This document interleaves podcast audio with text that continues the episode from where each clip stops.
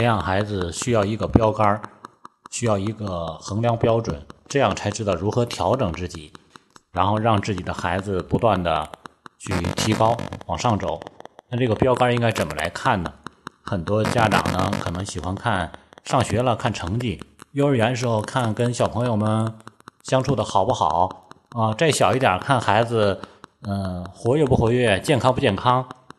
其实这些都是表面的一些东西，很难去衡量。其实培养孩子，家长只要知道自己都做了什么就可以了。婴儿，那就看你给天每天给他的习惯，给他吃了些什么。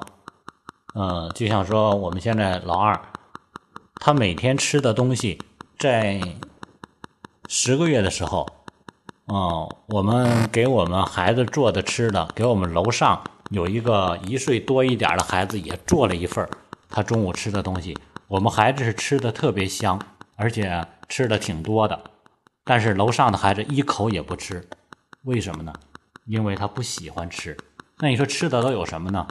啊，拿麻酱拌的蒸的菠菜，然后呢还有这个秋葵蒸的秋葵，然后。还有一块胡萝卜，呃，还有点儿当时蒸的好像是山药碾了碾碎了的，啊，还有点这个西兰花，啊，还有点枣，这些因为十个多月嘛，给他这些东西蒸蒸烂了之后，然后各是各的，没有搅和在一块儿，然后呢拌点麻酱，因为那阵不能加盐啊，所以给他去吃，我们孩子吃的非常香。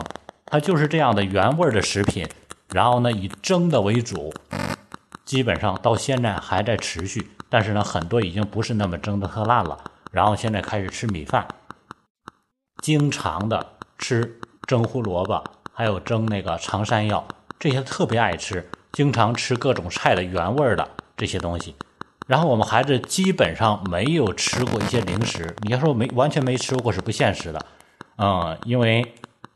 有时候经常吃一些饼干，这是我认为最不好的一个零食。但是没有办法，有的时候，呃，要吃一些。剩下其他的零食，各种小吃，就什么旺旺雪饼啦，什么旺仔小馒头啊，等等这些东西，从来就没有吃过。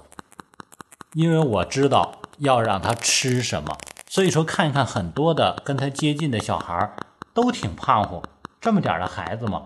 啊，一岁多的孩子都是该走路都会走路，该说话也都会说话了啊！你一逗他玩也挺好玩，平时也都不怎么生病啊，所以看不出，看结果看状态看不出来。但是我们知道自己给他吃了什么，你天天吃的那些不好的东西，在他身体里都会形成积累，都会形成一些隐患。所以说，给孩子吃更多好的东西。这就像培养孩子一样，如果一个孩子从小从幼儿阶段开始读这些诗词经典，经常的有这些阅读的习惯，那么到了上小学的时候，你会发现学习上没有任何差别，考的成绩分数也没什么差别，但是他们就是有本质的区别。这个区别不是在学校里形成的，而是在家里边。日积月累形成的，所以说越往后，你之前的积累对孩子来说将形成无穷的潜力，这就是我们经常说的孩子的潜质。所以说，你看那些经常吃奶粉的、经常爱吃垃圾食品的那些孩子们，长得还很胖乎啊，然后呢，他们还很活跃，但是他可能静不下来，为什么？因为这些垃圾食品对神经都是有刺激的。那样的孩子呢，他发育还比较大一些。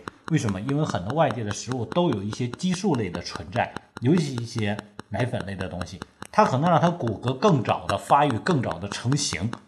哦，所以说，经常现在很多嗯，营养界经常在说，有的孩子你发现长大之后脑袋小，为什么？因为从小补钙补的，让他的骨骼过早闭合了，过早硬化了，没有办法生长了，于是他的头骨就没有办法往外长。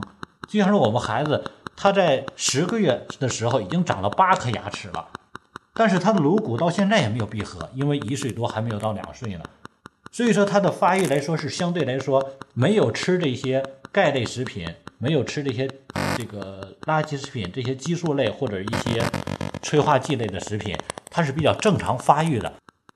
让我们孩子在一岁多的时候就已经吃了三十罐的芝麻酱啊，我们自己买的黑芝麻，自己炒的，然后打的酱、磨的酱，有的呢是买从网上买的好的那个芝麻酱啊，他就特别爱吃。但是这样的食物啊，就像说我们蒸的山药啊，蒸的胡萝卜，我们孩子直接拿着自己拿着咬着就吃了。很多的孩子他吃过垃圾食品之后，那些味蕾冲击导致他都不喜欢这些原味的食品。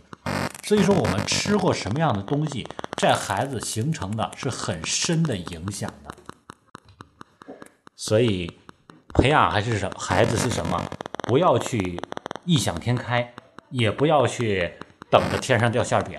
所有的积累，最终来说都是未来的结果。所以说，为什么说孩子的培养只问耕耘不问收获？嗯，我们今天又去上早教，年后之后开课了。去了之后，我们孩子，嗯，跟那个跟他比他小一点的相比，好像个还低了一点，但是气色很好。然后呢，他说话张嘴很自然的说的一些话，然后呢，别的家长说，哎，怎么说这么清楚啊？啊，因为他很小就一直在说，我们一直在跟他再去交流，所以说他说话我们也觉得是很正常。啊，就像说我们孩子。从他两三个月的时候，我们就经常跟他去读一些这个经典，《大学》啊，这个《诗经》啊等等，经常给他读。包括现在也经常在跟他去读啊，甚至有时候我备课读《易经》也都给他读。所以说这些东西在他来说，经常听听的这些东西，对他的中枢神经的发育都是一个刺激。而很多的家长带孩子是把孩子当孩子来带，甚至有的当物品来带，觉得只要没事儿就行了。所以说。很多无形的刺激就晚了，相对迟缓。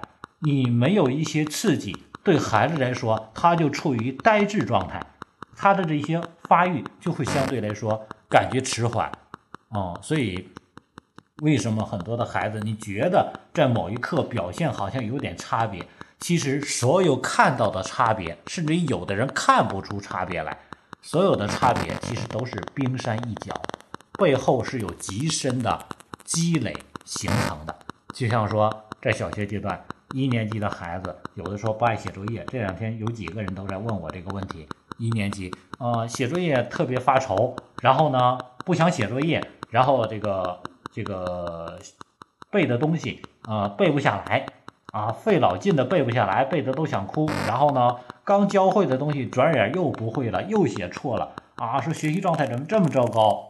问我怎么办啊？我说这有多方面原因，有的是刚放完假，对吧？现在孩子的状态还没有恢复过来，有的就是因为之前的积累。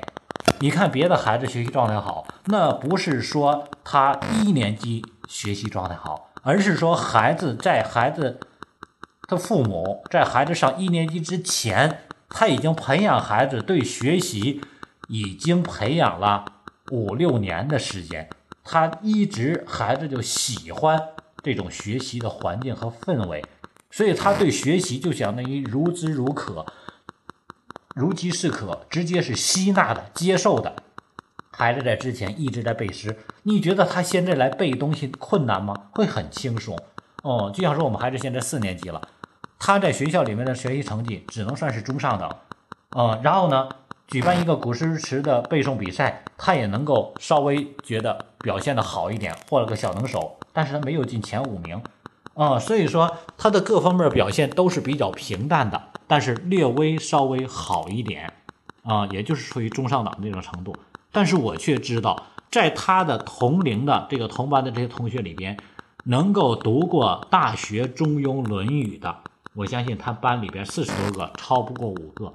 能够读过《易经》的，能够把《易经》说出来的，他班里只有他一个。也就是说，这些的积累是他积累到自己身体里的财富。所以说，我们培养孩子要知道，我应该给孩子积累什么东西。孩子只有积累了，他才能够在未来需要的时候拿出来。哦，你培养孩子画画，培养了五年之后，有可能你在班里边。没有机会表现，但有一天当需要的时候，孩子能拿得出来。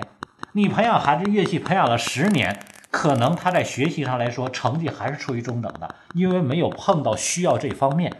所以说，今天培养孩子什么？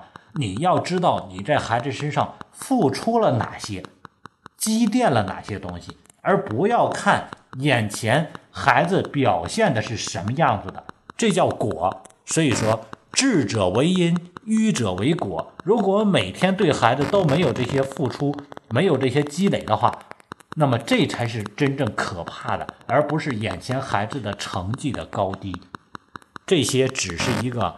片面的表现而已。总看到别人的孩子优秀，优秀不是优秀在我们看到的这一个细微的地方，知微知显。看到细微，我们应该知道我们的差距很大。所以，真正的培养并不是说孩子的问题，而是家长的问题。孩子跟孩子的差距不是孩子的差距，而是家长的差距。这个差距不是我们看到的，今天考试差了十分，也不是说出外那个人能够教育阿姨，而这个孩子见到家长、见到大人不会有礼貌，不是差这个张口的一句话，差的是背后很深的东西。这很深的就是家长的认知和习惯。所以说，培养孩子，家长要用点心，花点精力。否则，就要接受状态，因为孩子是我们自己的，孩子的状态是我们状态的一个延伸和表现。